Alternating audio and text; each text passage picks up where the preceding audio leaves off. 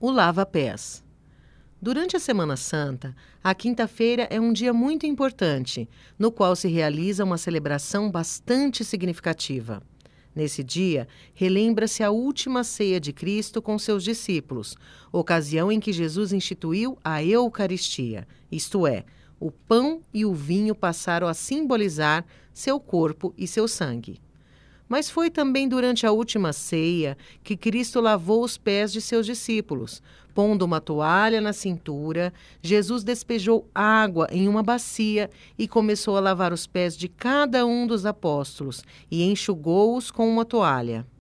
Jesus fez isso para dar uma lição de humildade, simplicidade, igualdade, amor e serviço aos irmãos, que nada mais é que a grande lição pascal.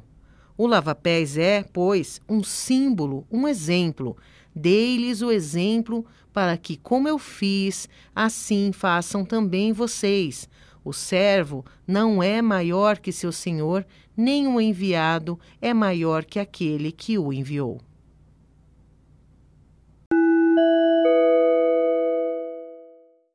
O podcast Os Símbolos da Páscoa é baseado na obra de Paulinas Editora com idealização e coordenação de Natália Macari, redação de Sueli Mendes Brazão, ilustrações de Henrique Martim.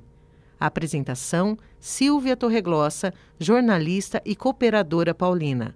Trabalhos técnicos de Hélio Patrizzi. Composição original de André Luiz de Souza.